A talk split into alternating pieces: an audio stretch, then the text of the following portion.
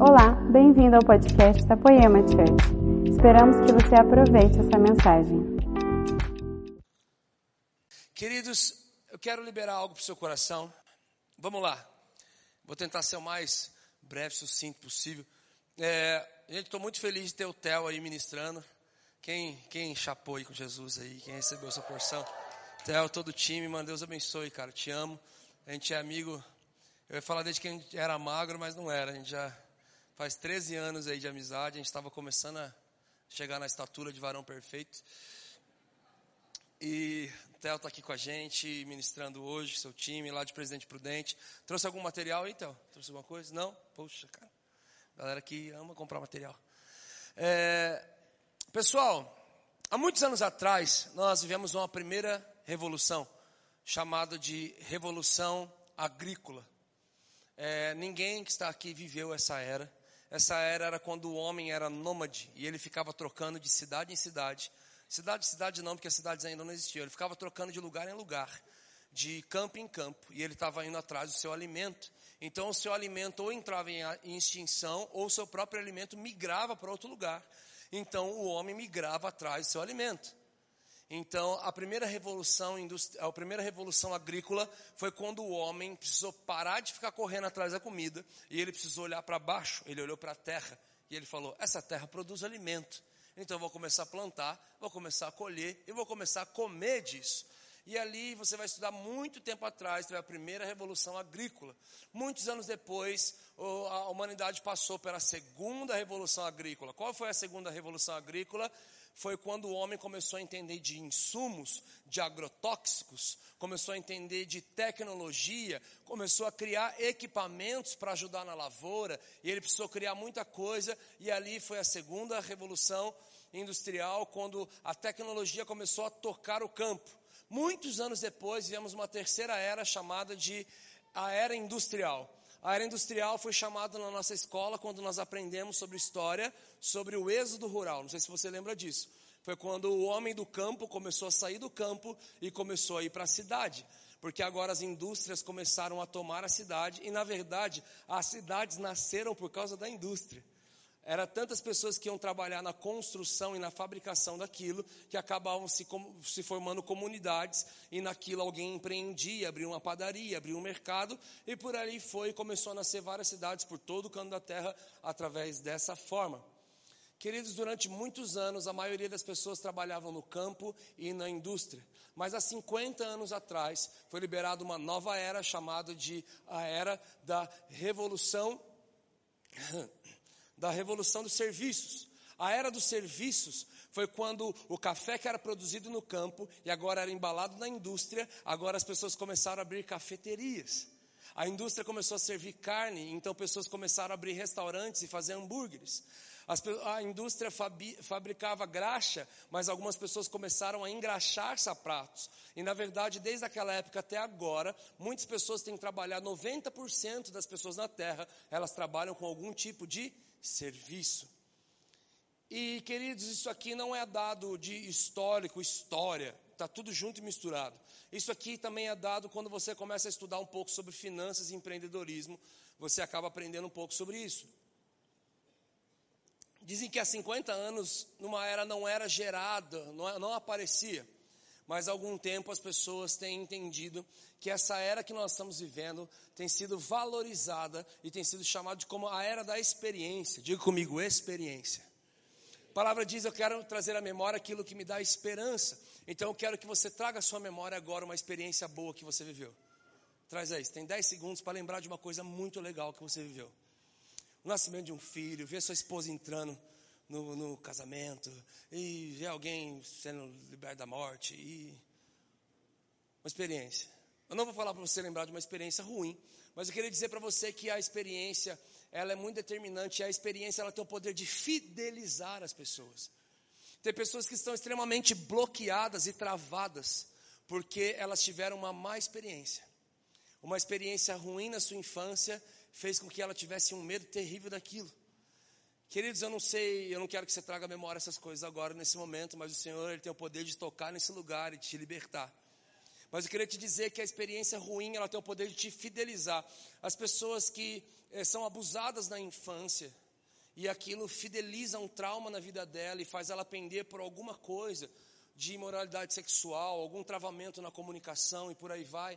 Boas experiências que te fazem expandir. E, e a experiência ela tem o poder de te fidelizar nessas coisas.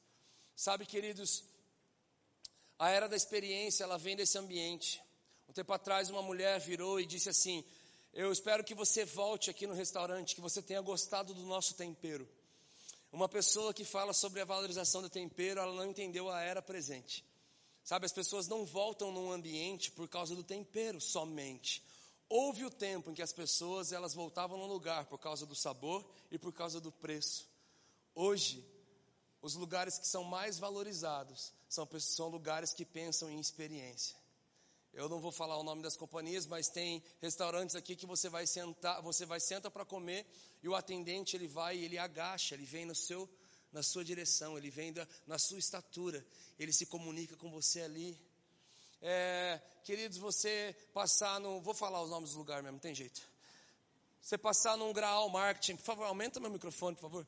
É, você passar num grau marketing e quem já foi ali no, no grau marketing vindo aqui da, da, da Carvalho, e ele é diferente de todos os outros, ele é todo americanizado, e quando você passa naquele lugar, é incrível, qualquer lugar que você vira a tua câmera do celular, dá uma boa selfie, dá um bom vídeo.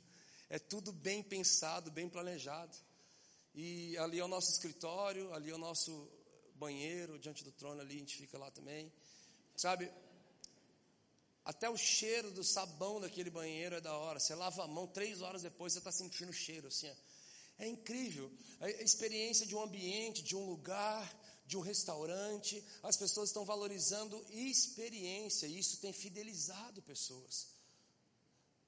Eu lembro que quando eu era mais novo, eu, eu sempre ia em vários lugares comer sempre levava muita gente. De repente, um dos lugares tratou a gente muito mal e era um lugar que a gente ia há anos. Sabe, eu lembro que eu era adolescente, a gente sempre comia numa lanchonete. Acabava o culto, a gente sempre ia para aquela lanchonete. E um dia, eu estou no dia de semana, fui lá com outros amigos. Eu falei, moço, eu quero duas bolas de sorvete, põe cobertura. Ela, duas bolas de sorvete, não põe cobertura. Eu falei assim, mas desde quando? Faz anos que eu venho aqui, duas bolas da cobertura. Ela não dá mais cobertura. Eu falei, mas põe cobertura. Ela não põe. Eu falei, moça, põe sim, que eu sempre venho aqui. Ela, moça, não põe. Falei, então tá bom, não vou vir mais aqui. Só que eu não ir mais lá envolvia eu não levar mais um monte de gente lá. E eu atrapalhei todo mundo ir lá. Todo mundo, vamos lá. Eu falei, não, não, não, tem um lugar mais legal. Nem sei onde tinha lugar mais legal na cidade. Eu sei que eu estava com raiva daquele povo, eu não queria ir mais lá. Aquele negócio fechou, você acredita? Eu descobri que era gente que sustentava aquele lugar aberto. Eu era adolescente, eu não sabia das coisas, e a mulher também não sabia. Tratou mal um cliente e perdeu. Sabe, queridos, você ser agradável com as pessoas, permitir que as pessoas tenham uma boa experiência através da sua vida. Deixa eu falar uma coisa sobre a área da experiência. Alguns têm chamado isso de uou. Diga comigo assim, uou. Quando foi a última vez que você disse um uou? O que você viu, o que você assistiu, o que te falaram? Sabe, hoje eu estava aqui na administração do TEL, eu ficava uou, cara. Sabe, o, a equipe de luz está sendo muito boa agora na luz. Não sei se vocês percebem essas coisas, eu, eu percebo tudo. Daqui a pouco ficou, ah, ficou tudo escuro. Daqui a pouco puf, entrou, deu, oh, sabe? Eu gosto de tudo, sabe?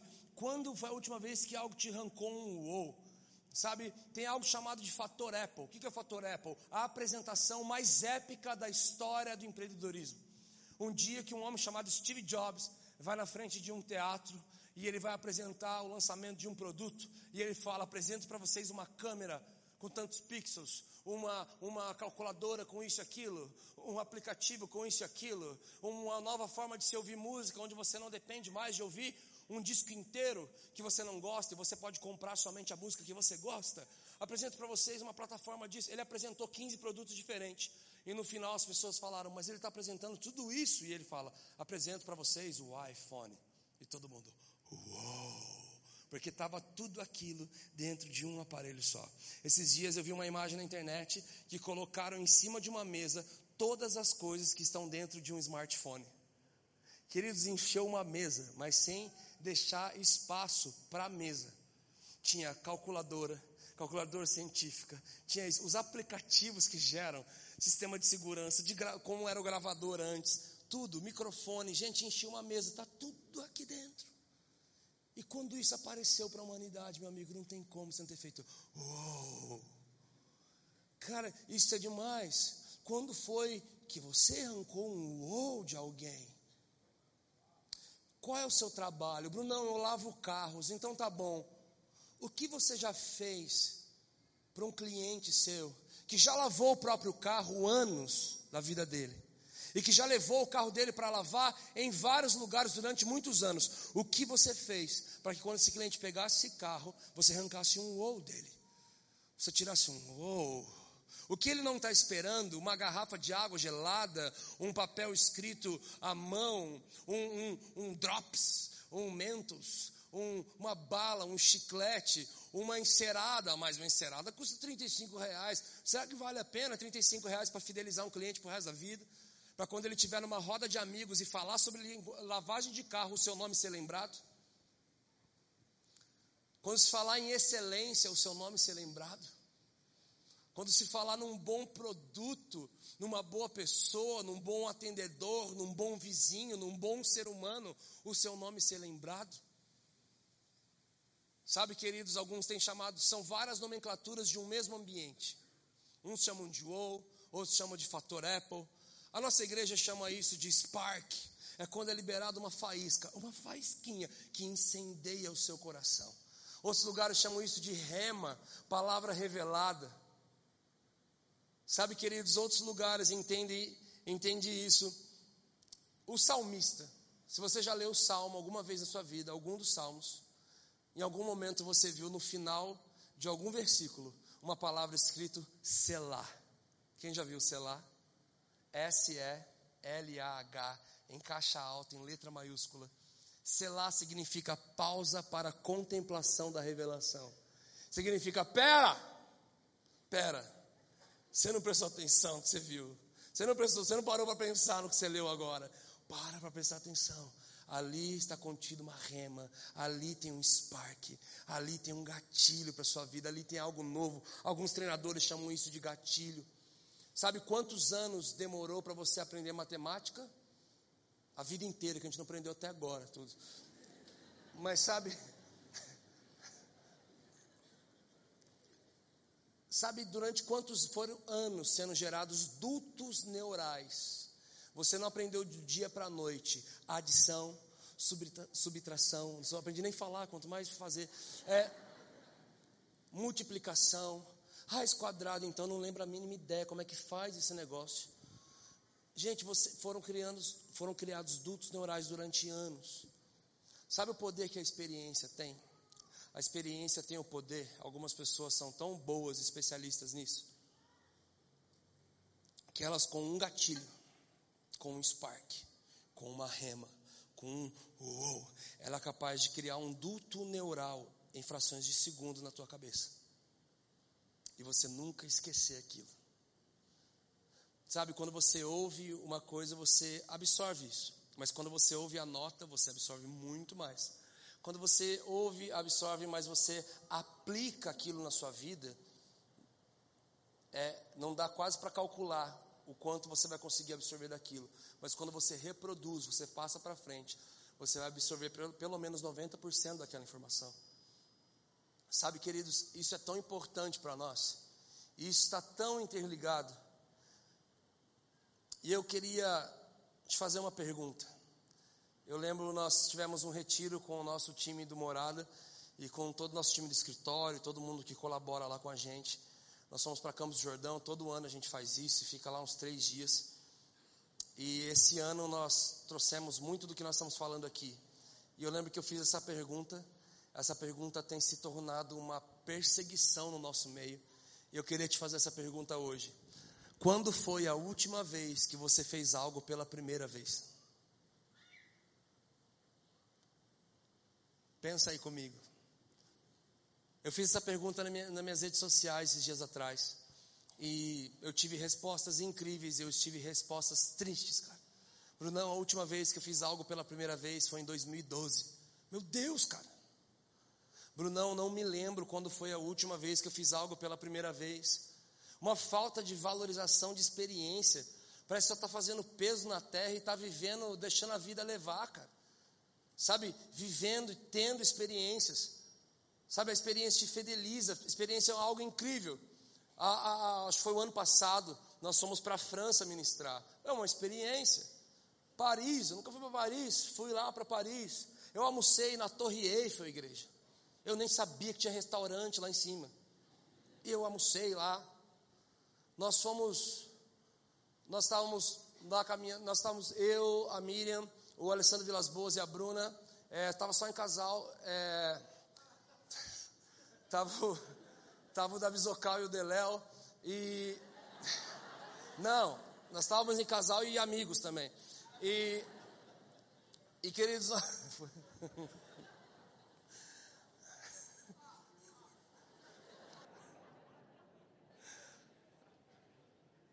Ai, deixa eu voltar. Vamos lá. E queridos, de repente, a, a Aline Fernandes, quem conhece a Aline Fernandes? Ela mandou uma mensagem para mim: Brunão, você está em Paris? Que legal, cara, eu já estive aí. Brunão, você precisa comer em tal restaurante, você vai viver uma grande experiência. Eu falei: Uau, experiência comigo mesmo. Vamos lá, eu não sabia do que se tratava e ela só falou isso, vai ser uma grande experiência. Então, nós juntamos todos os nossos amigos, com os nossos amigos lá da França, e um dos pastores, o pastor da igreja lá da França, pastor de uma Assembleia de Deus, pomposo, e fomos lá. E a hora que a gente chegou, gente, de verdade, era um lugar, era um cubículo assim, ó, tipo dessa guitarra para lá, e devia ter umas 50 pessoas lá dentro. Para você entrar, você tinha que pisar em cima das mesas para poder sentar. A hora que a gente chegou lá, as pessoas estavam loucas, eles estavam trêbados, não estavam nem bêbados. Eles estavam loucos de tomar vinho, eles estavam tudo bêbado lá dentro. Tinha pessoas de, tinha grupos de três nações lá dentro. Tinha hispano, tinha argentino e tinha francês. E nós lá os crentes. Então nós saímos pulando nas mesas, todo mundo assustado e eu assim, Deus, onde que eu vim parar? Onde eu trouxe todo mundo? Todo mundo olhando para minha cara assim, de que rolê massa, Brunão.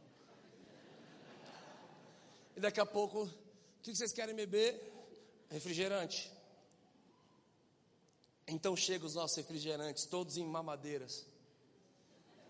Sério, qualquer bebida lá é servido com mamadeira. E eu percebi que o bico não é descartável. É da marca imunidade. Se você sobreviver aquilo, você não morre mais. Sabe, queridos, e começou a aí todo mundo ficava olhando ainda mais para minha cara, e tinha uns bicos mordidos lá e eu falei, bom, era para ser uma boa experiência, né? E, gente, começou um griteiro, era tanto barulho que você, gritando, você não conseguia conversar com quem estava na tua frente. Então, o Davi Zocal levanta com todo o carinho do mundo, olha para o restaurante e fala, Ei! Shhh! Todo mundo parou, eu falei, ah, meu Deus, vamos apanhar. E ele, ah! todo mundo, ah! Aí, querido, a gente entrou na vibe. Começamos a cantar as, as, canções que marcaram a nossa terra. Ah, tirei o pau no gato, mais lugar. O pastor da Assembleia ficou louco, voltou para a quinta série. Dona Chicaca, te mirou, cê, cê, do berro, do berro, que o gato da minha. No miau, o ombro dos Deléu sai do lugar, vem parar aqui no. no... miau, o ombro, Uh, aí caiu a pressão, baixou. Eu já falei, eu sei pôr no lugar. Já peguei uma camiseta, coloquei embaixo, porque eu realmente sabia, mas nunca tinha visto parar aqui na costela, o ombro. Nesse nível eu não sabia. Eu tô lá empurrando com a camiseta. O Alessandro Vilas Boas está atrás, assim na calçada. Ombro, volte para o lugar. Volte para o lugar. Não pode rir, gente, é o que a gente tem que fazer. O Daniel não deve lembrar nada disso aí. Ele estava desmaiando, ele ficava assim, mano, eu vou desmaiar. Cara, e as pessoas lá dentro tomando, bebendo com uma madeira. Eu falei, tava um caos, eu tava assim, ó, mano, que da hora. E ele foi para o hospital e voltou lá do grog lá, e colocaram o ombro dele no lugar. E eu falando, olha, o ombro, volta o ombro. Falei, você tá com camiseta aí, eu tô vindo no poder. Eu falei, mas também não tá funcionando, cara. Então, e cara, pensa. E estamos lá. Saímos de lá, recuperou, passou uns dias, fomos comer num outro restaurante que a gente já tinha comido. Nós avisamos o Davi e o Deléo, falamos, gente, estamos indo comer em tal restaurante, que a gente já tinha ido comer perto de uma avenida principal, mas a gente não avisou que não era naquela unidade que a gente ia. E eles foram lá, o dado do celular acabou, horas que eles saíram do metrô, bem naquele, no, no arco, na avenida principal da França, na Champs-Élysées, o metrô é trancado e está tendo uma, uma manifestação nas ruas. Não sei se você estudou um pouco de história, você sabe que a França é o berço das manifestações de rua. Eles não sabem brincar. A hora que eles saíram do metrô, já tinha um cara com um coquetel molotov, pegando fogo, a cara toda ensanguentada, os policiais atirando para o lado deles, jogando bomba de gás, e o Davi e o Deléo saiu no meio dessa guerra. Sem telefone, para a gente avisar que não era naquele restaurante, eles ficaram num caos o dia inteiro correndo pela França, fugindo da guerra foram chegar à noite na igreja, não chegaram nem a tempo de tocar direito. Ele falou, cara, você viu, Bruno? Eu falei, mano, você viu o que está acontecendo na Champs-Élysées? Que loucura. Ele falou, mano, a gente estava lá. Eu falei, como assim? E eu, assim, morrendo de inveja, porque eu queria estar tá lá. Eu estou contando a história dos outros, não é nem minha. Sabe, queridos, quando foi a última vez que você fez algo pela primeira vez? Semana passada nós estávamos no voo, super cansados, para variar. E de repente chega alguém na nossa poltrona, a gente está lá, tipo, descansando. E vira e mexe, alguém conhece a gente aí para a rua. E alguém entra assim, ele praticamente entrou dentro do nosso assento do avião, entrou assim, falou: E aí, morada? A gente falou: E aí, cara? Quando eu vou subir, vocês podem cantar uma música? Eu falei: Não. Não, canta aquela Eu Te Amo e vou gritar para o mundo inteiro ouvir. Eu falei: Por quê, cara? Ele falou, porque meu amigo vai pedir a namorada dele em casamento dentro do voo. Eu falei, que, que história ótima. Boa ideia. Então quer que a gente canta? Canta. Eu olhei para todo mundo, vamos, galera. galera. Hum. Eu falei, vamos, vocês vão, vamos junto. Estou rouco, vocês têm que cantar por mim. Então chega um determinado ponto do voo, a gente orando, Deus, faz ele esquecer. Mas ele não esqueceu. E de repente ele chega lá, na melhor parte do nosso sono. E aí, galera do Morada, é agora. Eu falei, demorou, vamos lá. E a gente vai lá, morrendo de vergonha, no meio do voo, lá para o fundo. Eu te amo e vou gritar para o mundo inteiro. Te amo, aí empolgando, te amo. Estou acordando todo mundo, todo mundo olhando bravo. Eu falei, calma que você vai entender. Te amo. E de repente o carinha puxa a caixinha. Eu falo, gente, está tendo pedido de casamento aqui. Gente, eu nunca participei de um pedido de casamento dentro do avião e tive que cantar uma música que era adoração e virou romântica. Se tiver, minha esposa estivesse lá, a gente ia fechar no Cassiano e Jairinho, né? Já ia... Queridos, eu tive o privilégio de ter uma realização de um sonho esse ano. No início desse ano, eu fui passar férias com a minha família lá nos Estados Unidos, na Disney. Sabe, quem quer isso aí? Preciso falar amém. Então, receba aí. Trabalhe bastante, Jesus vai te mimar. Queridos, eu fui lá com a minha família. E alguém me falou, Brunão, você precisa, eu não lembro quem, falou assim: você precisa ir num brinquedo em um dos parques. O parque Animal Kingdom, você precisa ir lá no brinquedo chamado Avatar. Alguém já assistiu o filme Avatar aqui? Quem levanta a mão que já assistiu? Essa aí, quem não está assistindo, vocês estão. Vamos viver, assistir um filminho bom. E eu tô lá. Fomos parar numa sala cinza. Eu, minha esposa, minha filha, o pastor Leandro, a Érica. Então a gente sentou numa cadeira, essa cadeira fechou a gente aqui, fechou aqui. E eu estava. que da hora!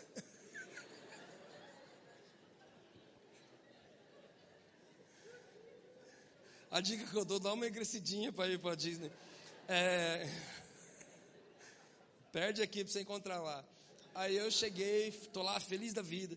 E de repente aquela sala cinza, gente, fica tudo escuro, a gente coloca uma máscara, um, um óculos. E de repente, irmãos, puff, abriu. Nós fomos parar em Pandora. Eu falei, meu Deus. E a hora que eu percebi, eu estava montado naqueles bichos que voam dos filmes, sabe? Aquela cadeira era um bicho. E ele respirava aqui na coxa.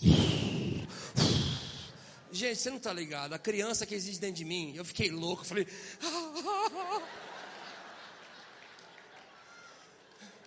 Peraí, peraí, peraí, peraí. Aí Daqui a pouco eu estou lá feliz da vida. Aí o bicho faz assim, ó. Ele pula, ele começa a voar, o cheiro muda. Ele passa perto da água, vem água na cara. Gente, eu falei, eu vou ter um infarto, eu vou morrer felizão. Assim, eu vou morrer igual o Coringa. Sabe, eu falei, cara, que experiência incrível. Eu fiquei quatro horas na fila daquele brinquedo. E eu ficaria dez. Eu saí de lá, irmão. Eu acho que eu contando é mais emocionante que o próprio brinquedo, sabe? Eu sou empolgado com as coisas. E aí, sa... o André Aquino foi no mês seguinte com a mãe, com a, a irmã dele. E ele falou, cara, eu tô aqui na frente, mas está dando quatro horas de fila. Eu falei, cara, se for oito, pode entrar. Vale a pena, cara. Você paga tudo que você está pagando para ir só nesse brinquedo. E ele foi e ele mandou mensagem: Mano, demorou só meia hora a fila. Fiquei morrendo de raiva. E ele, eu fui e voltei. Moisés, agora com a Tati, foram lá, de, foram lá também. Cara, é uma experiência incrível. Que se você for para aquele país, passar um tempo de férias, você vai querer ir lá, porque eu estou falando. Porque foi uma experiência, queridos, porque a vida é feita de experiências, meus amigos. Você pode ser o mais racional possível, mas o que fideliza o seu relacionamento com o Senhor foi uma experiência de encontro que você teve com Ele. A sua fé pode ser a mais racional possível. Você pode ser o mais de exatas e mais do pão, o que for. Mas o que te fideliza é uma experiência de encontro com o Senhor. Eu já tive a oportunidade de conversar com dois ex-ateus que se converteram ouvindo o nosso CD. Eu perguntei, cara, o que, que aconteceu? Ele falou, cara, eu gostava da qualidade da música. Mas aí, de repente, eu falei, eu gosto dessa palavra.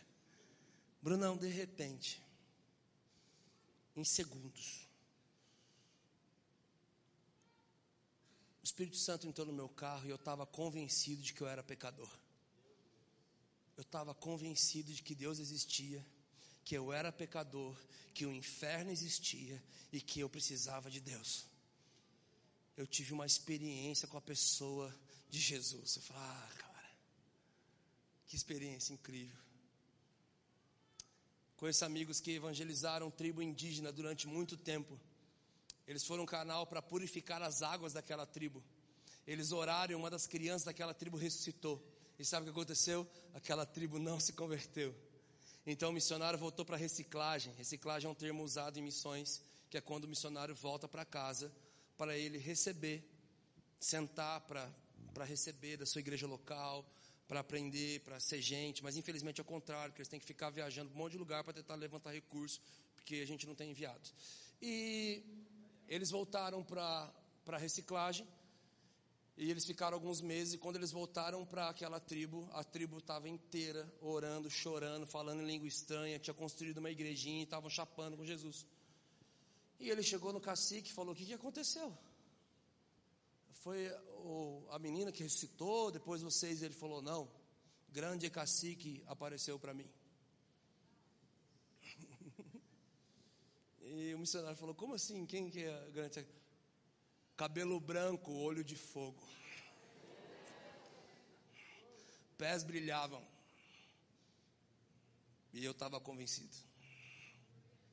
Sabe, queridos, você pode ser o mais racional possível, mas só uma experiência te fideliza no relacionamento com o Senhor.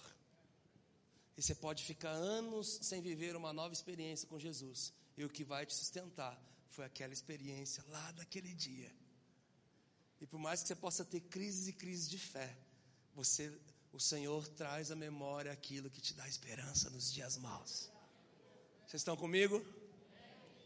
Queridos, o encontro da rainha Sabá, a rainha de Sabá com Salomão é algo que tem impactado muito nos últimos dias.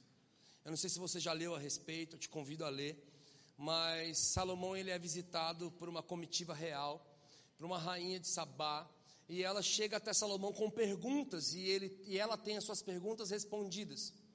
E assim que ela tem as perguntas respondidas, a Bíblia diz que ela começa a caminhar pelo reino e começa a observar. E as coisas que ela observa entram na área de economia, engenharia, arquitetura, cultura, gastronomia, moda, RH, gestão. A Bíblia diz que ela observou a roupa dos oficiais, moda, o lugar onde eles se reuniam, engenharia, arquitetura, design de interiores. O versículo seguinte vai dizer: Então ela ficou fora de si. Eu olhei o casal ali, a, a, a, a Bárbara e o marido dela, e eu lembrei de uma experiência que eu tive agora com a minha família. Olha que incrível. Eu já vou voltar agora para Salomão. Nós estávamos em casa e eu tinha saído, e quando eu voltei, o meu filhinho tem dois anos e meio, ele ficou olhando para mim, falando: Doce, doce, doce. Eu falei: O que, que foi, filho? Doce. Eu falei: Mira, o que, que ele está falando de doce? Ele falou: Não sei. Ele achou que você saiu para buscar doce. E eu falei: Filho, eu não trouxe doce. E eu, tipo, falo, não tinha doce em casa. Eu falei, vou pôr uma colher de açúcar na boca dele. Fala, ah, que legal, filho, é branco. E, gente, deu dez minutos depois, a Bárbara e, e, o marido dela, eles batem na porta da minha casa.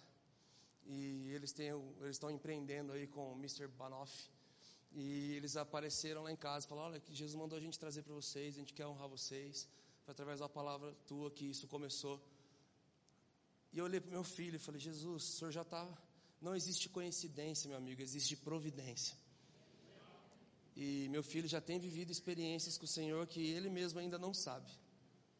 Mas se um dia, na sua adolescência ou na sua pré-adolescência, ele tiver alguma crisezinha de fé, um dia eu vou poder falar para ele: Filho, um dia você desejou um doce.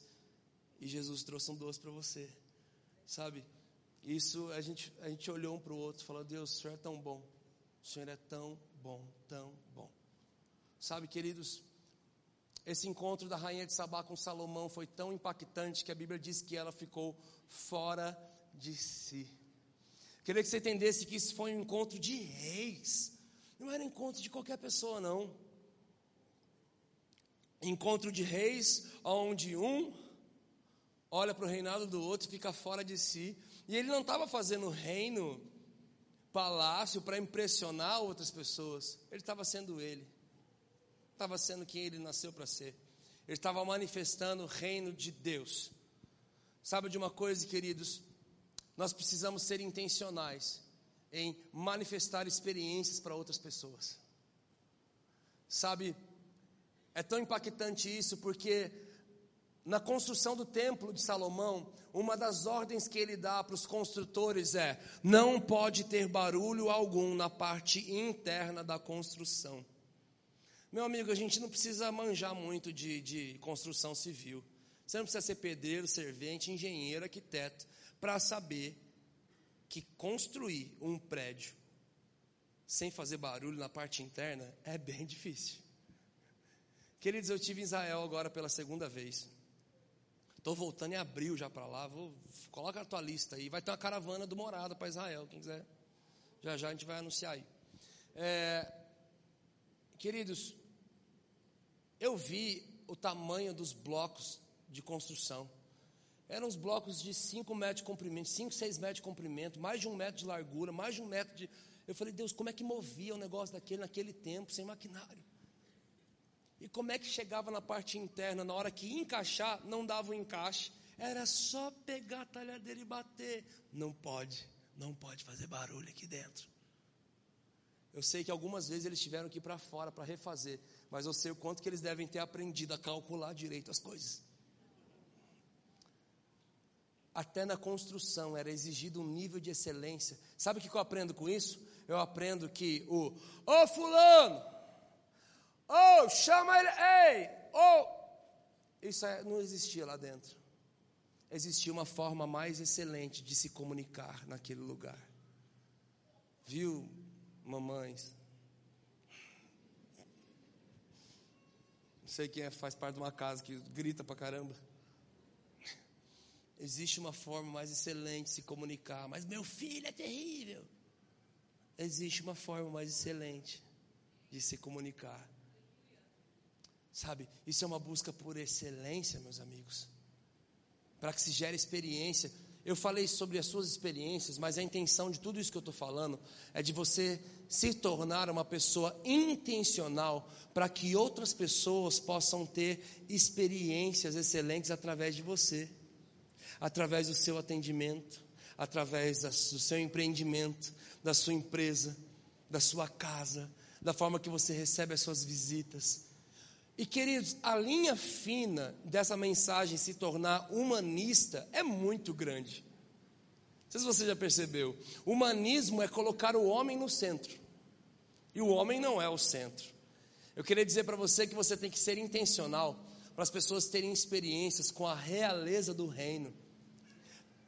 Seja feita a tua vontade, assim na terra como já é no céu. Durante muito tempo nós valorizamos, sabe o que que vinha do céu?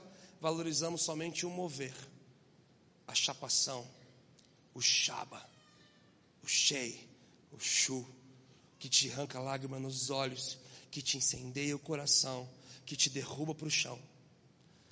Mas o céu não tem só isso. O céu tem ruas de ouro. O céu tem coisas de jasmim, de cristal. O céu tem especiarias e pedras preciosas.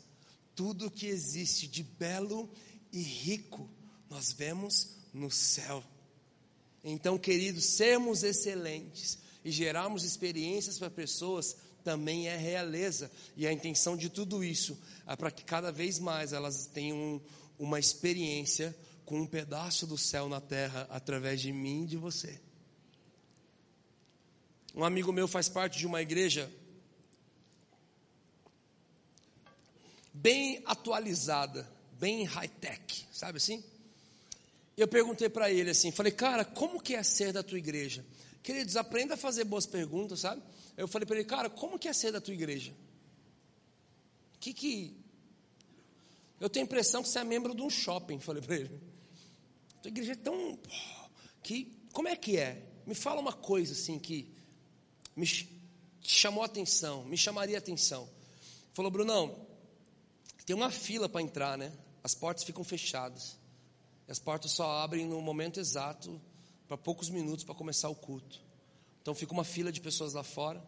As pessoas passam na rua e vê que tem fila de algo. E brasileiro gosta de fila, já percebeu?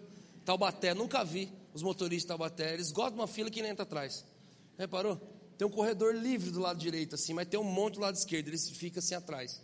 Aí eu vou andando do lado direito, tá tudo livre. Eu falo, cara, a galera gosta de uma fila, né? Sabe? Ele falou, Brunão, e a gente é treinado, treinado. Uma chave vira na sua mente quando você entende que está todo mundo conversando, de repente alguém olha para uma pessoa que está na fila sozinha, sem conversar com ninguém, ou ela está até acompanhada, mas elas não estão conversando. E é automático, eles falam, galera, chegou minha vez. Então ele já sai, já chega naquela pessoa, fala, e aí, cara, tudo bem? Tudo bom? Como é que você chama? Chama tal, que legal, primeira vez que vocês vêm aqui na casa com a gente. É, poxa, que legal, muito bom receber vocês. A hora que entrar ali, eu vou dar um presente para vocês, tá bom? Vocês gostam de presente? Legal, cara, eu vou dar uma vocês são. E vão trocando ideia. Não, a gente acredita que elas estão ali para viverem uma experiência com o Senhor. Mas quanto mais boas experiências elas tiverem, da porta da entrada até aquele momento, elas vão ser mais, elas vão se abrir ainda mais para poderem ter uma experiência com o Senhor. Quanto mais experiências excelentes elas tiverem da porta de entrada até o momento da adoração e da palavra, mais abertas elas estão para receber isso. Queridos, Lucas 12, 53, 54 diz que você sabe olhar para o céu e ver que vai fazer chuva ou vai que vai fazer calor, mas você não sabe compreender esta era presente, é o que diz lá. Você não sabe se mover no que está acontecendo agora. Sabe, eu não sei se você se lembra, mas algum dia, ou na sua casa, ou na sua escola, alguém te ensinou sobre prazo de validade dos alimentos. Quem lembra disso? Ninguém? Eu lembro que minha mãe me ensinava muito isso e ela gostava que eu, que eu gostava que eu ia em todos os lugares para ela, na verdade. Até pegar o controle que estava do lado dela.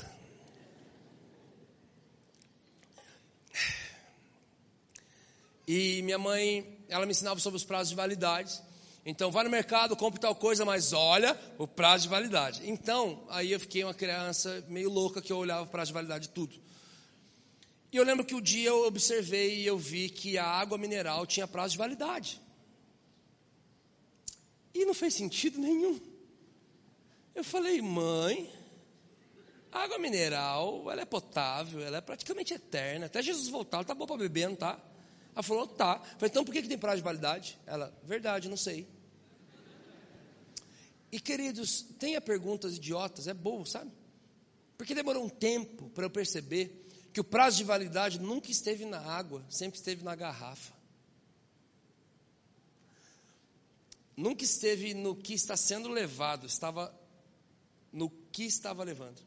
Traduzindo, o que você carrega é santo, puro e eterno, mas a forma que você carrega não é eterna. A forma que você leva o que Jesus depositou em você, até quando é válido levar desse jeito? É até quando é válido você não entender o que está acontecendo no mundo para você ser intencional em levar a mensagem do Evangelho? Todos os níveis de tecnologia. É só você entender por que, que Jesus nasceu na era romana. É um papo nosso, né, Gui? Foram sete impérios. Por que, que Jesus nasceu só no Império Romano? Por que, que ele não nasceu no Império da Mesopotâmia? Gente, cadê a Mesopotâmia hoje? Cadê o Egito hoje?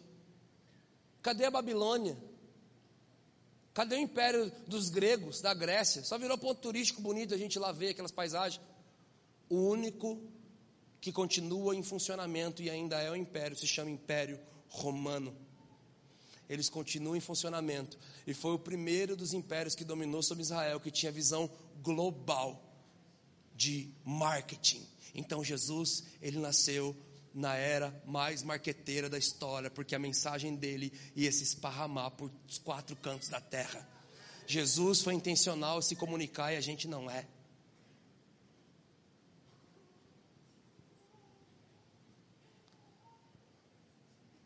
A Bíblia diz: Jesus, voltando para os seus seguidores, lhes disse: Todo mundo tem um Facebook, um Instagram aqui, que você tem um seguidor lá. O que você está dizendo para eles? Jesus foi intencional em se comunicar com as pessoas, meus amigos, e a gente fica endemonizando as coisas. A história, infelizmente, da igreja contemporânea foi endemonizar algo, aceitar esse algo, depois se perder com esse algo. Assim foi com a rádio, assim foi com a TV, assim foi com as gravadoras, assim foi com um monte de coisa. Nós não podemos entrar em mais uma lista de estatística das coisas. Nós precisamos ser intencionais para que as pessoas tenham um, um encontro e uma experiência com a realeza do reino. Nós precisamos ser intencionais em buscarmos os dons do Espírito. A palavra diz: busque com zelo os melhores dons. Mas quais são os melhores dons dos nove? Aquele que tem a ver com por que você nasceu e você está aqui nessa terra. Busque com zelo, que as pessoas vão ter experiências incríveis com Jesus através de você. Sermos intencionais em tudo isso. Queridos, quando você busca por experiência, ser, gerar experiência, viver experiência através da excelência, é impossível que ser excelente não manifeste a tua criatividade. E por mais que você não é envolvido com música, Bruno, não, eu bato palma desafinado, cara. Você nunca me viu atuando na escola. Tem uns povo ruim atuando, né? Ó, oh, e agora, o que faremos? Sabe? Brunão, sempre fui a árvore no teatro. Sabe, queridos, não existe uma pessoa não criativa, não tem como. Sabe por quê? não tem por que eu ser criativo agora. A criatividade ela opera na resolução de um problema. Já reparou? É que o brasileiro chama isso de gambiarra um pouco. A gente mistura um pouquinho com o nosso DNA ali e vira umas gambiarra. Mas sempre que precisa resolver um problema, meu amigo, nós nós vivemos dessa forma. Sempre que nós vamos viver experiência e resolver um problema, nós precisamos ativar o nosso modo criativo. Se eu colocar um problema agora para resolver, alguém, se eu colocar uma competição de resolução de problemas aqui, a gente vai virar um festival e quem resolver primeiro vai ser um vencedor. Eu já tenho dois finalistas já. O Zaya, o Zaya e o Judson já estão na semifinal. Parece que um B.O. esses caras para você resolver. Esse cara ficou olhando assim, ó.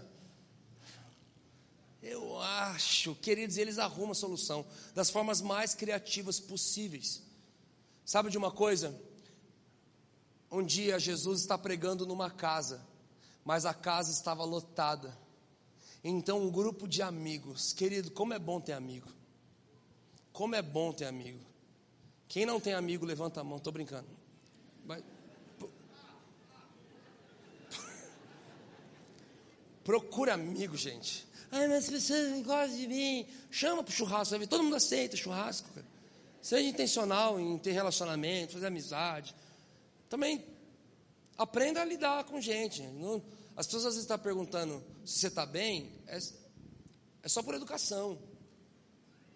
Sabe? Vá para o GC, tem um líder, um discipulador, lá você abre as coisas. Não é todo mundo, você precisa estar tá bem. Ah, não está não. Para todo mundo, aí não tem como ter amigo, cara. Sabe? Prende com a mulher lá, samaritana, vai tudo, vai tudo bem, vai tudo bem. Tá uma droga, mas vai tudo bem. Tudo bem, sabe? Vamos ter um papo bom aí, sabe? Seja intencional ter relacionamento, amizade, é tão bom ter amigos. E sabe de uma coisa, a Bíblia diz que um grupo de amigos pega o seu amigo que está no leito de uma cama. Ele está lá, está prestes a morrer, está lá, está todo doente. E eles querem que esse amigo tenha um encontro com Jesus. Gente, deixa eu fazer uma pergunta para você. Você tem amigo que ainda não conhece Jesus? Levanta a mão. Você quer que seus amigos conheçam Jesus? Amém. Para nossa surpresa, ainda tem lugar aqui, cara. Aquela casa naquele dia não tinha lugar nenhum. A porta de entrada não cabia. A janela lotada. Sabe o que, que a criatividade faz para resolver os problemas? Eles criam caminho onde não existe.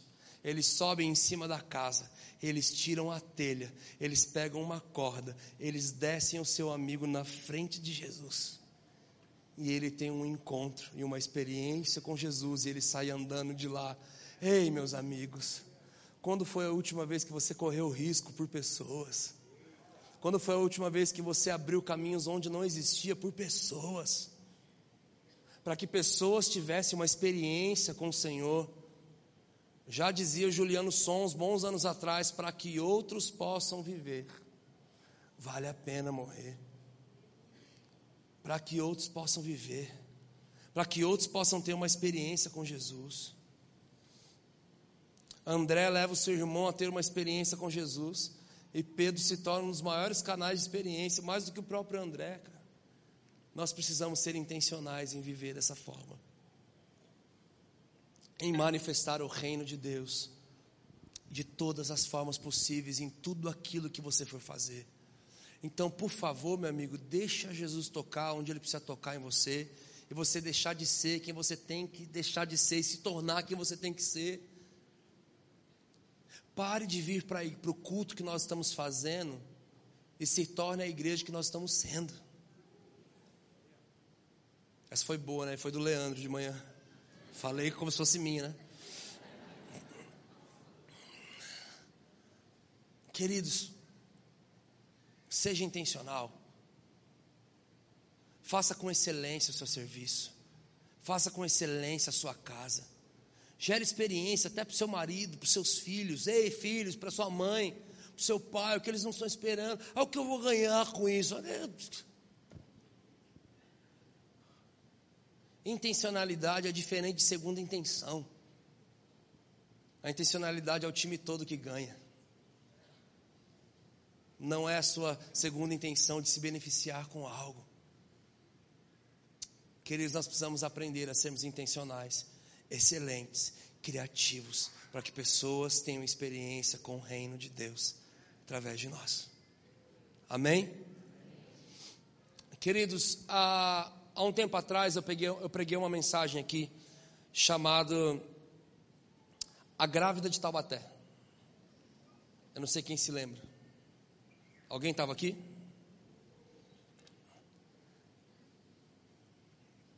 Estava lá nos Estados Unidos.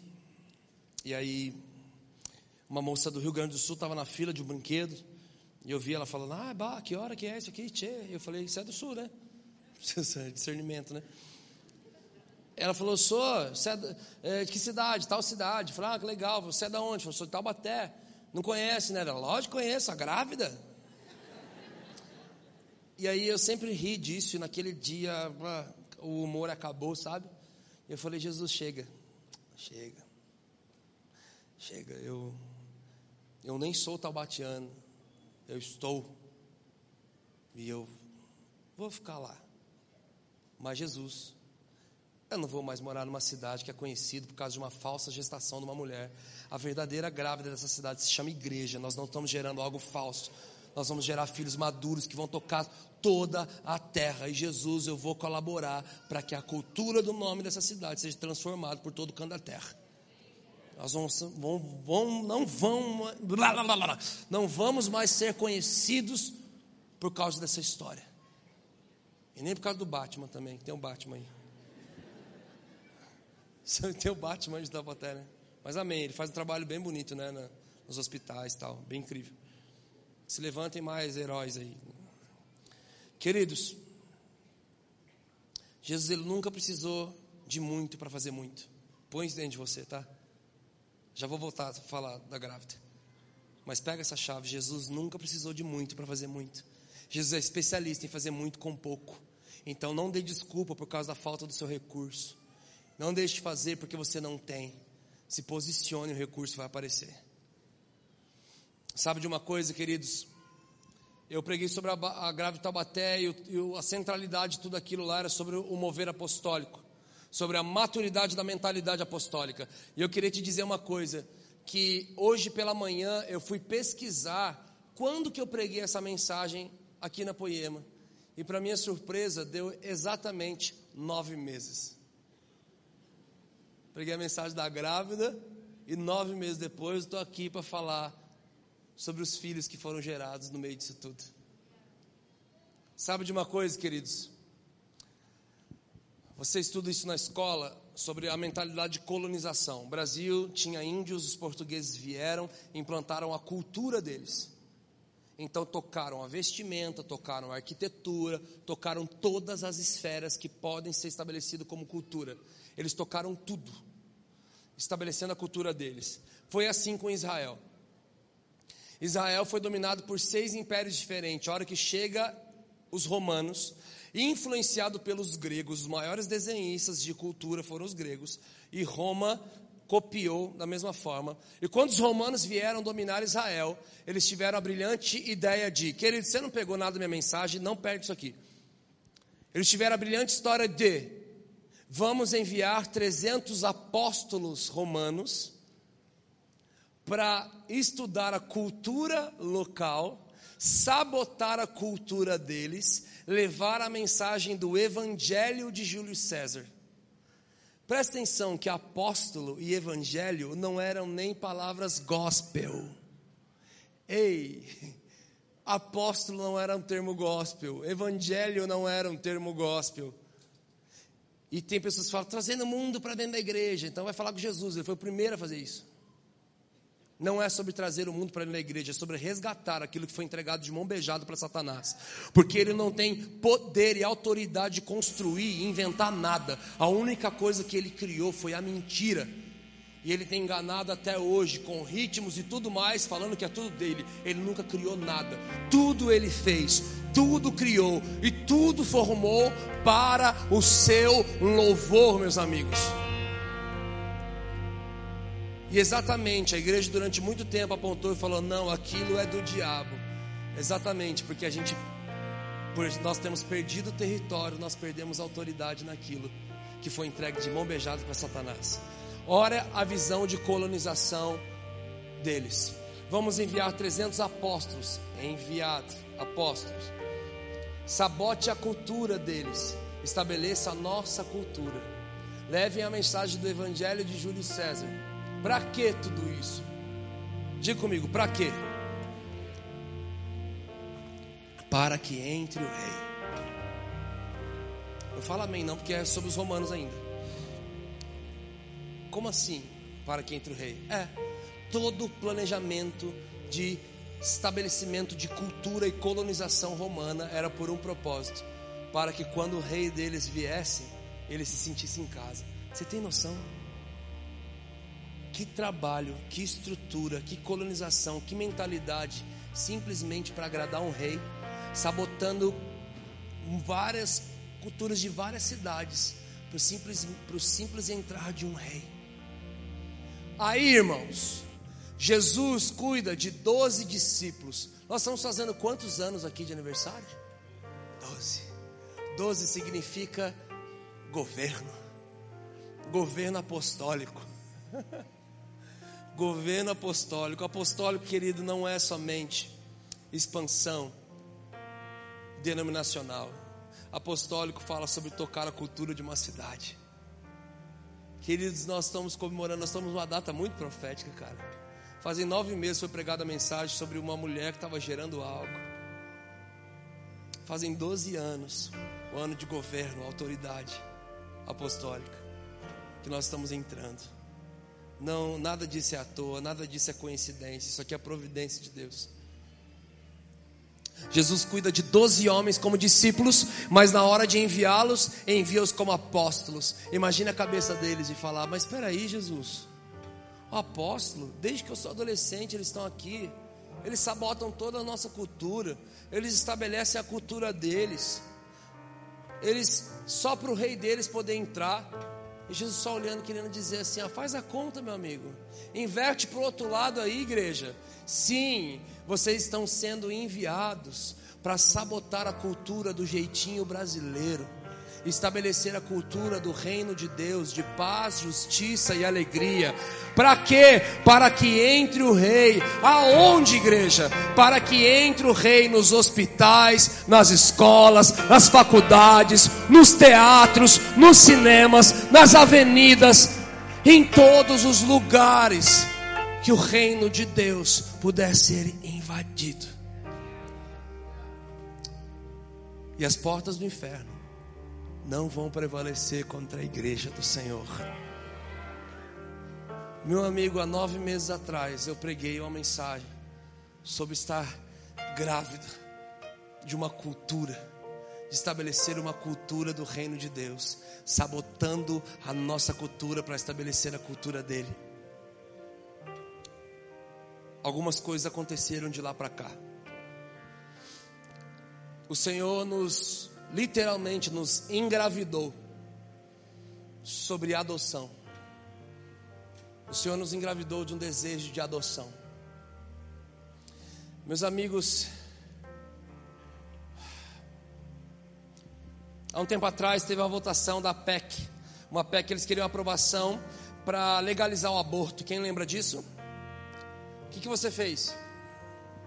Talvez alguns não fizeram nada, e os que fizeram, que foi? Nós fomos para o Instagram, nós fomos para o Facebook, nós fomos para a rua, nós fomos para a avenida, nós fomos para um monte de lugar para falar contra o aborto. Sabe para onde a gente não foi? Não fomos para os lares de adoção. A resposta ao aborto não se chama manifestação de crente na rede social, se chama adoção. Ficamos grávidos disso. Queridos, nós temos alguns amigos lá dentro do governo. Há um tempo atrás, meio que às escondidas, alguns perceberam, outros não. Teve um encontro da bancada LGBT com a bancada evangélica. E o pau quebrou, irmão. Eles entraram e falaram assim: Nós queríamos abortar, vocês não deixaram. Aí nós queríamos casar, vocês vieram para cima e não deixaram. Então agora nós queremos adotar. E aí a crentaiada ficou louca, começou a ler a Bíblia, começou a falar, não vão, porque não sei o que lá, a família, o pilar da família, que não é, vocês não são família direita. Um deputado da bancada LGBT olhou para a bancada evangélica, ei, bancada evangélica, e falou assim: não, vamos fazer um acordo. Só queremos adotar as crianças que a igreja não adotou.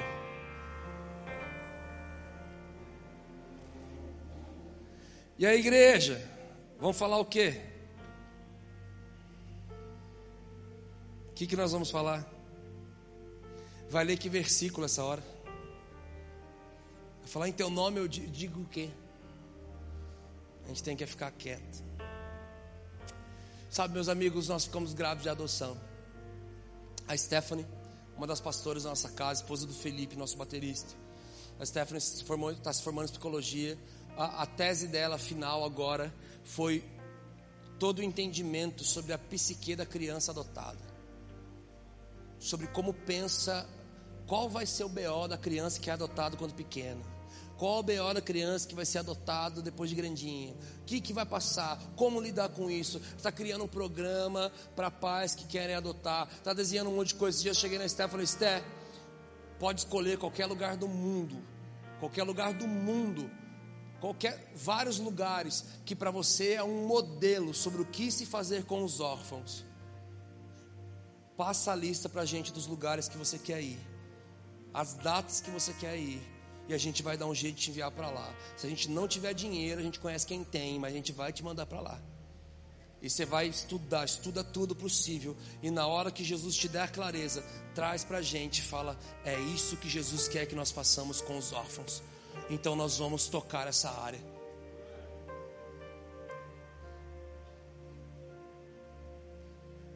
Queridos, de nove meses para cá,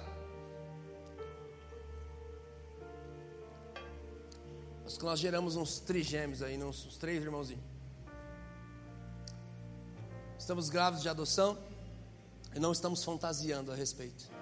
Não vamos achar que vai ser um, um mar de flores. Não estamos achando nada disso. Mas eu sei que eu só sou filho de Deus por causa do espírito de adoção, cara. Nós só somos filhos de Deus por causa do espírito de adoção. Nosso amigo Saulo, lá de Salvador, falou um negócio muito incrível esse tempo atrás. Se você colocar uma placa de proibido biquíni em duas praias diferentes, uma praia é lá no Emirados Árabes, a outra praia é uma praia privada de nudismo. É uma mesma mensagem que vai ser entendida de duas formas diferentes. No Emirados Árabes, se você colocar um biquíni, você vai ser apedrejado. Uma praia de nudismo, se você colocar um biquíni é proibido, você tem que ficar nu.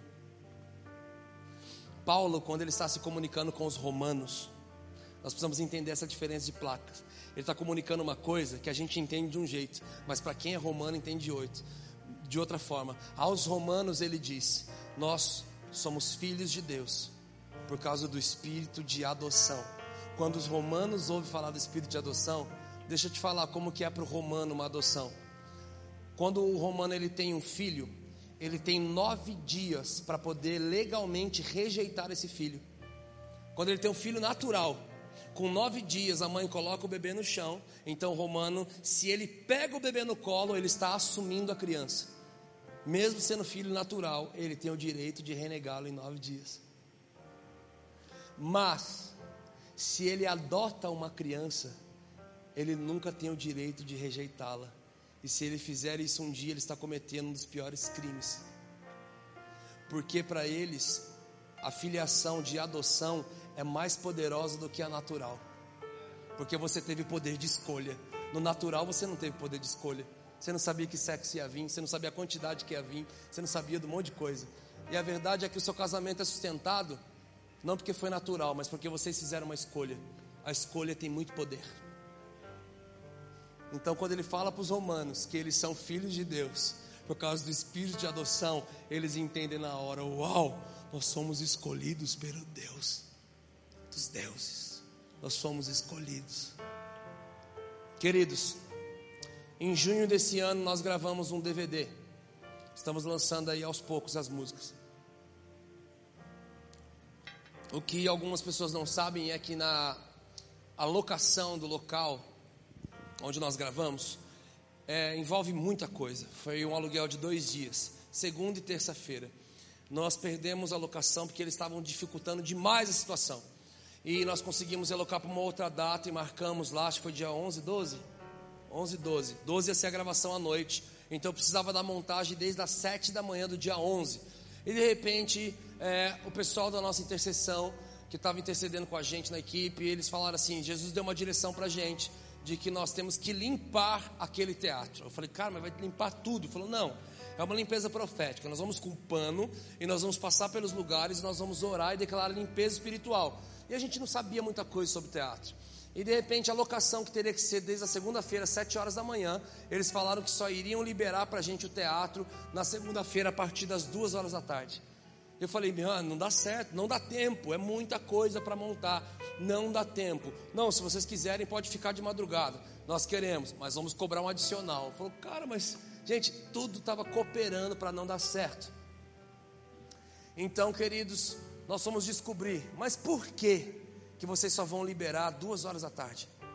Então eles falaram, é porque o teatro, porque tem uma companhia de teatro que administra aquele teatro. Eles falaram assim, porque o teatro que é passado um dia anterior, ele termina com sacrifício. A gente falou, sacrifício, sacrifício mesmo, assim de. É, suja tudo de sangue. Aí nós fomos para a internet pesquisar direito onde a gente estava indo. E descobrimos que aquele teatro, além de terminar com sacrifício, ele também terminava com orgia sexual. A plateia tinha o direito de poder descer do palco, sair de onde eles estavam, ir para o palco e transar com quem eles quisessem. Aí todo mundo olhou e falou: Brunão, o que, que você aprontou, mano? Onde que a gente está indo gravar? Vai ser ao vivo em Cesareia, vai ser terrível. O que, que é isso? Boa, né? Falei, cara, vamos. Falei, cara, pelo amor de Deus, que lugar tenso, cara, vamos lá, vamos gravar. Ao dia que nós vamos fazer a visita técnica, lembra? Nós vamos fazer a visita técnica, que é analisar onde vai colocar tudo: câmera, posição de banda, iluminação. E ia ter um ensaio da equipe teatral. Então eles entravam no teatro, eles ajoelhavam, batiam a mão no chão, faziam uma oração em línguas estranhas, incorporavam uma entidade e entravam para dentro do teatro. A gente ficou olhando e falou, cara, aonde a gente veio parar? Queridos, montamos as coisas, saímos para almoçar. A hora que nós voltamos do almoço para começar a passar o som, nós encontramos uns dois ou três trabalhos de feitiçaria feitos e acesos que eles fizeram durante o nosso almoço. Eles esconderam em lugares. E o pessoal da intercessão já ia direto num lugar e achava. Aí começou a guerra mesmo. Eu falei, ah, eu tava, eu tava sendo de boa. Eu tava. Mas eu falei, mano, agora já era, vou apelar. Eu apelei, irmãos. Sabe o que eu fiz? Falei, pode soltar elas. Quem que eram elas? As irmãs do coque. Falei, manda ver, solta. Soltamos igual falou, pega. Mano, ela dizia, era a sogra de todo mundo aqui, minha mãe, minha sogra. E, gente, o pau quebrou. As mulheres não estavam nem aí, elas iam na cara dos caras. Vocês não querem que a gente entre aí, mas tem um anjo entrando. Gente, gente pensa na guerra. Seu Armagedon, pau quebrando no reino espiritual, assim, ó. Tiro, porrada e bomba. Eu, eu, eu, eu sentei numa fonte. Eu sentei numa fonte que tinha lá. E aí eu, dei, eu sentei, aí veio todo o peso espiritual nas minhas costas. Eu falei, Jesus, por que, que eu estou aqui? Por que, que eu estou aqui? Por que, que o Senhor me deixou gravar aqui? Fazem seis anos que eu olhei esse lugar. Eu falei: o dia que eu gravar alguma coisa direita, com beleza e realeza, vai ser lá. Por que, que eu estou aqui? Eu não sei se você já assistiu o Vingadores, o último filme. Como que é o nome dos Vingadores, o último lá? É Ultimato? É esse aí mesmo.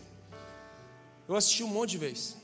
Sabe aquela cena que o, o Bruce Banner, uh -huh, ele quer que o Hulk venha e o Hulk não vem?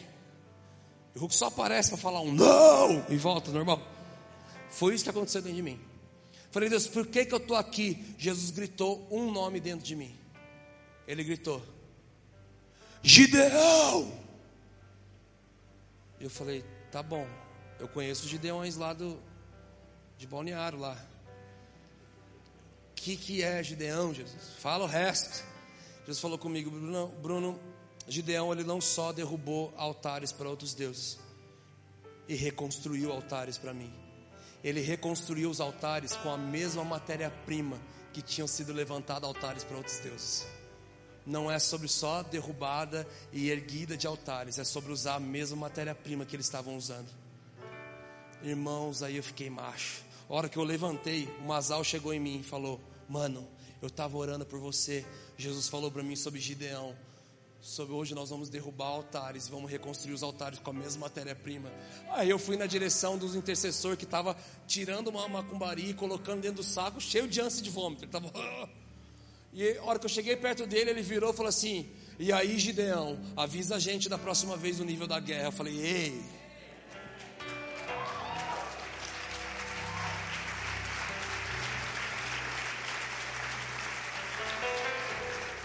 Nós fomos gravar um DVD. E eu saí de lá, com sangue nos olhos. E estamos, estamos desenhando um projeto para ir com uma companhia de artes profética, apostólica, com tudo que tem direito: música, teatro, dança, stand-up, pintura. E nós vamos invadir os principais teatros do nosso país. Nós vamos empoderar artistas nas partes das tardes para eles irem para os roteiros, para desenhar série, filmes, para eles invadirem as TVs, a internet, os quadrinhos, tudo aonde tem cultura artística, para nós invadirmos esse lugar. Nós temos desenhando esse projeto, Jesus está aproximando a gente de artistas super conhecidos que estão começando a ouvir falar desse projeto, esse Bezalel, essa. Eu não sei o que é, eu sei que a gente vai refletir o que a gente tem vivido aqui dentro para fora. E vamos levar uma galera daqui. Sabe, queridos, nós fomos gravar um DVD e saímos impulsionados lá, porque Jesus me disse, desde 1960, eles estão usando aqui a luz, câmera e ação para levantar altares para Satanás. E hoje vai ser através da luz, câmera e ação que vocês vão derrubar esses altares e vão levantar altares para mim. E por último, meus amigos, se a Theo quiser vir.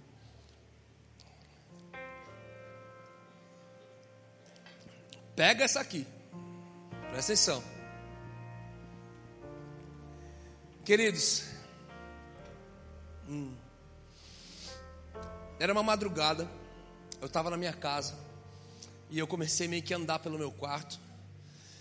Minha esposa olhou para mim e falou: O que foi? Lá vem. Eu falei: Miriam, pega a viagem, irmão. Jesus resolve te perturbar, você não fica em paz. Eu falei: Miriam, a psicologia entendeu a diferença do funcionamento do ser humano. Entendeu que existe a psique é diferente uma das outras, o fleumático, colérico, melancólico, sanguíneo. O chamado apostólico entendeu a diferença de funcionamento para o aperfeiçoamento dos santos e para o preparo da obra. O apóstolo, o evangelista, o profeta, o, o mestre e o pastor. Mas mira, existe algo que tem acabado com essas multiformes que o Senhor plantou em nós. E isso é chamado de sistema industrial. Ela, como assim? Falei, Miriam, tem uma esteira industrial que pega pessoas diferentes e colocam elas numa mesma esteira de funcionamento igual. Todo mundo tem que funcionar igualzinho, funcionar igualzinho. E no final tem que dar resultado igualzinho. Pessoas diferentes não nasceram para dar resultados iguais. E nós precisamos valorizar isso. Eu falei, e o primeiro toque que nós temos com o primeiro encontro que nós temos com o sistema industrial se chama ensino.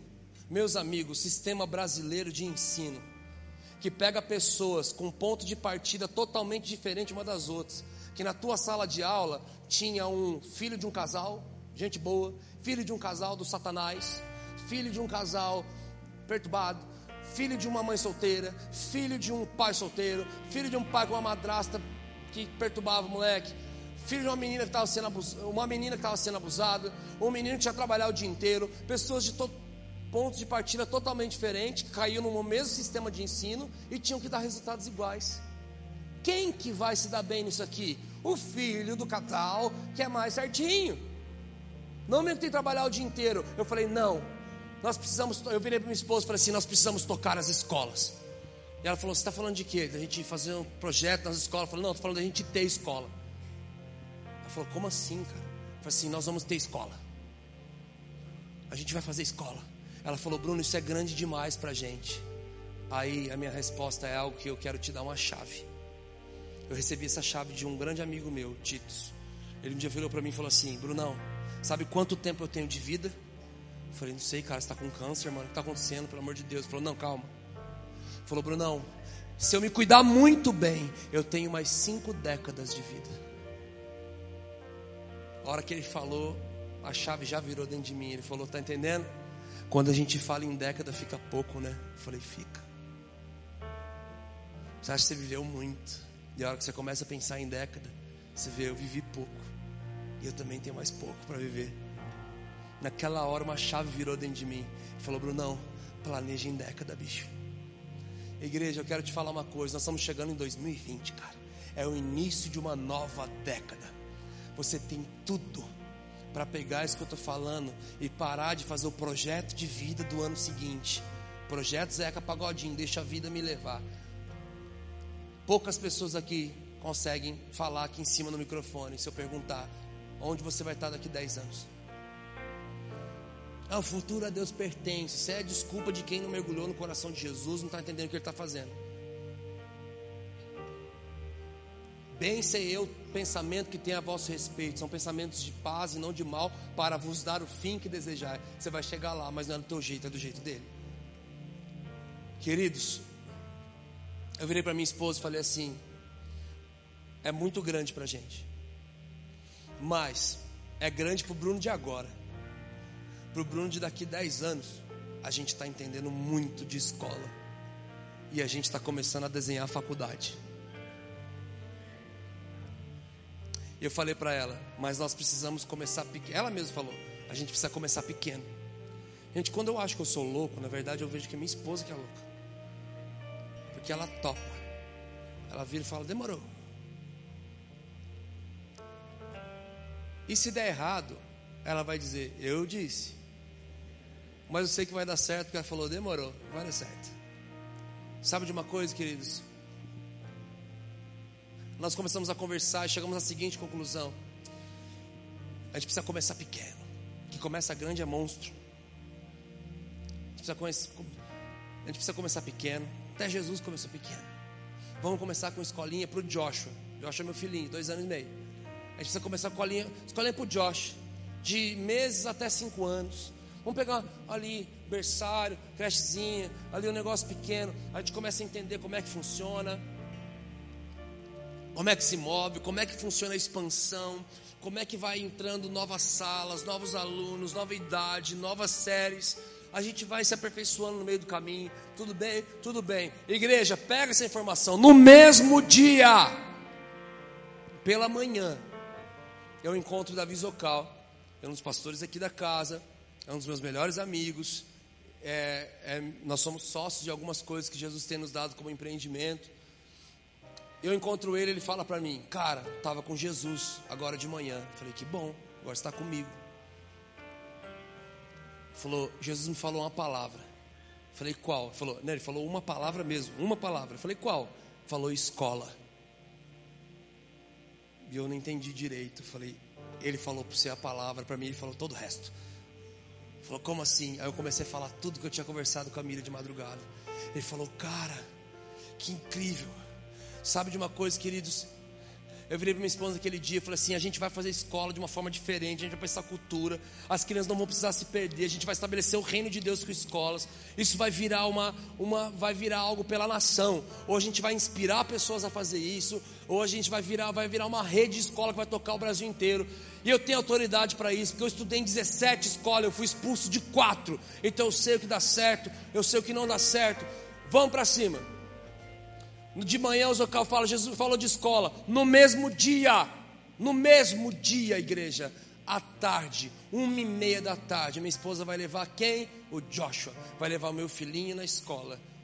Ela deixa o Joshua, a dona da escola chama ela de canto e fala: Olha, nós estamos começando a avisar as mamães. Pode procurar um outro colégio para o teu filho o ano que vem, porque nós estamos fechando a escola. Por quê? Eu estou mudando de país gente vai ver se dá para passar a escola para alguém. Ela já olhou falou: o colégio tem dono. Faz algumas semanas que a gente fechou o contrato compramos aquele colégio.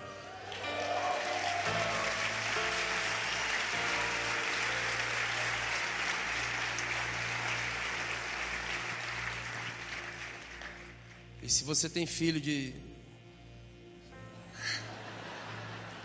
Aproveita, faz merchan, não dá nada, é reino, né? Até 5 anos de idade, procura a gente, procura quem? Procura a Miriam e o Davi Zocal. E a Aline. E tem uma galera. E a gente descobriu que as mulheres, todo o nosso time já estava fazendo. A, a, a, esposa do nosso tecladista Aline estava fazendo faculdade de pedagogia. A Dani, que trabalha lá em casa, está fazendo pedagogia. A esposa do Medino, que cuida da nossa mídia, está se formando em pedagogia. Eu falei, Jesus, a gente estava com o time todo pronto, não estava sabendo. Quase todo pronto, tá? Precisa de voluntário também, se quiser. Queridos, sabe de uma coisa? Sabe, queridos, é, eu não sei como é que vai ser, como é que vai acontecer. Eu só sei que no mesmo dia que Jesus plantou uma semente dentro de mim, eu falei, Jesus, meus, meus filhos não vão se perder na escola. Eles vão passar porque eu precisei passar, não. Eles vão estudar em colégios que vão estabelecer reino de Deus, cara. castigo lá vai ser o quartinho secreto, vai ter que ir lá orar. Vai, vai inventar uns negócios loucos lá. Eu quero que o sistema brasileiro de ensino venha para cima. Eu quero ir para mídia. Para mídia. Eu quero rolo. Tá. Deixa eu falar uma coisa, meus amigos. Isso não é algo que eu estava carregando há muito tempo, cara. Eu fiquei perturbado em 10 minutos. Com Jesus soprando uma loucura na minha mente. Que eu expus para minha esposa e no mesmo dia, em menos de 24 horas, apareceu. Nós precisamos de pessoas hoje que digam sim e amém para aquilo que Jesus vai fazer na nossa nação. Eu era magro, tinha 14 anos de idade, estava tomando tereré na calçada com os meus amigos, compartilhando os livros de avivamentos e avivalistas que nós estávamos lendo. E nós falávamos uns para os outros: galera, vai ter um último avivamento na história. Jesus vai sacudir a terra. E nós vamos ver ou isso acontecer, ou nós vamos participar daquilo que Jesus vai fazer. Sabe, queridos, Jesus começou a levantar profetas nos quatro cantos da terra para dizer que o último avivamento que invadir toda a carne começaria numa nação chamada Brasil. Brasil, brasa, brasileiros exportadores de brasa. Queridos, há muitos anos o Senhor tem usado muitos homens que já se foram ou embora da nossa nação, ou já foram para junto do Pai. Mike Shea falava disso. Gregório McNutt falava disso. Stacy Campbell profetizou isso. Os quatro cantos da terra foram profetizados isso. Deixa eu te falar uma coisa. Lauren Cunningham, fundador da Jocum, em 2011, ele enviou um e-mail. Ele enviou um e-mail para vários líderes da Jocum Mundo, dizendo: se preparem, porque em 2020 a terra vai sofrer um grande avivamento, vai ser o maior da história. As gerações passadas jamais viu algo igual, e as gerações que virá jamais verá. Semana passada, Douglas Gonçalves estava numa reunião do M5, que é uma reunião de, de é uma plataforma de pastores e um dos pastores lá caiu para o chão e ele foi arrebatado. E quando ele voltou, ele falou: Gente, Deus, eu vi Deus, eu vi Deus com o globo terrestre na mão, virando e procurando, e ele achou o Brasil. Então ele apontou o dedo para o Brasil e ele soprou. E quando ele soprou, o grande avivamento acontecia. Espera aí. E ele disse: Nós vamos sofrer um grande avivamento daqui 90 dias. O dia que ele disse isso foi a data exata que vai acontecer o Descende Brasil. Três estádios lotados de pessoas. Porque todo o avivamento é ajuntamento para empoderamento e depois envio. Toda a história, sempre que o Senhor tocou e sacudiu a terra, Ele disse: Fiquem em Jerusalém, se ajuntem, até que do alto vocês vão ser revestidos e empoderados. Então vocês vão tanto em Jerusalém, Samaré, Samaria, Judéia e os confins da terra. Vão, imponham as mãos sobre os enfermos e cúrios. Queridos, se você estudar um pouquinho sobre avivamento, você vai entender que todo avivamento culminou em uma reforma. O que é reforma, Brunão? É a hora que a igreja avivada e cheia do poder entendeu que agora eles não precisavam só tocar as escolas, mas construir escola. A igreja avivada entendeu que eles não podiam mais só tocar os hospitais, mas construir hospitais. A igreja avivada não podia só fazer trabalho com os órfãos, mas eles precisavam adotar os órfãos. Foi assim com a Europa, foi assim com todo lugar que você estudar. Meus amigos, está vindo um grande avivamento por aí. Nós precisamos nos posicionar e nós precisamos nos preparar para a reforma que vai acontecer na sequência. Meu amigo, Jesus está voltando. Jesus está voltando, Ele vai sacudir toda a carne. Ei, Ele vai renovar a força dos cansados, dos sobrecarregados. Ei, você de cabelo branco, Ele vai te dar sonho novamente. Que talvez você não tenha idade biológica para ver a conclusão, mas você vai dar destino para uma nova geração porque nós temos força mas nós não temos o caráter e a experiência que vocês têm. Ei, jovem, se levante. Ele vos escreveu porque você é forte e você já venceu o maligno. Vamos lá, alguém. Jesus vai mover uma coisa na nossa nação. E nós precisamos fazer parte daquilo que Ele está fazendo. Vamos lá, se coloque de pé, igreja.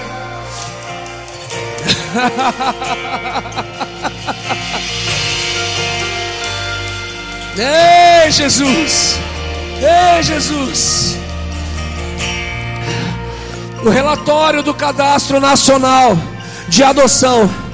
Existem no Brasil 9.541 crianças cadastradas disponíveis para adoção hoje.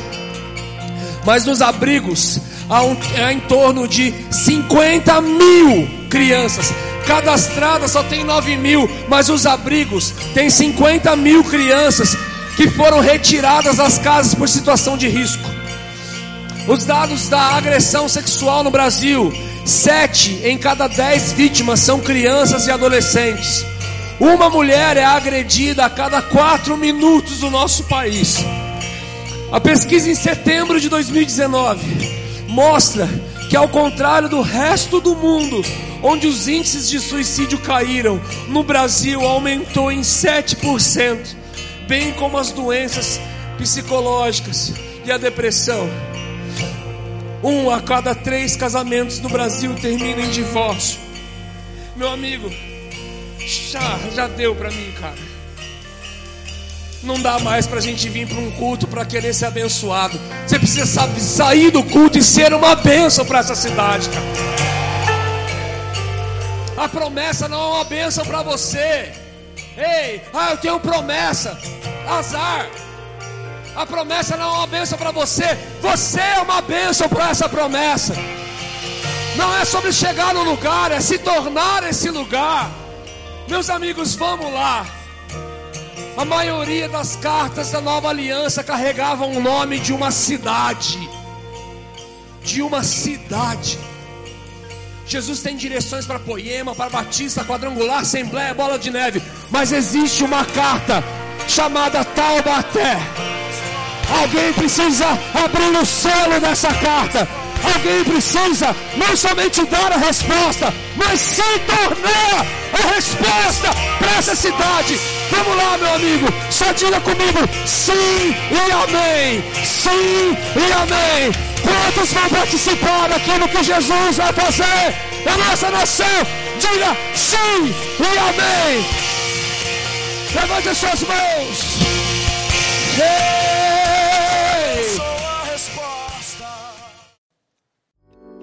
Essa foi uma mensagem da Poema Church. Para você ficar por dentro de tudo que está rolando, siga nossos perfis nas redes sociais.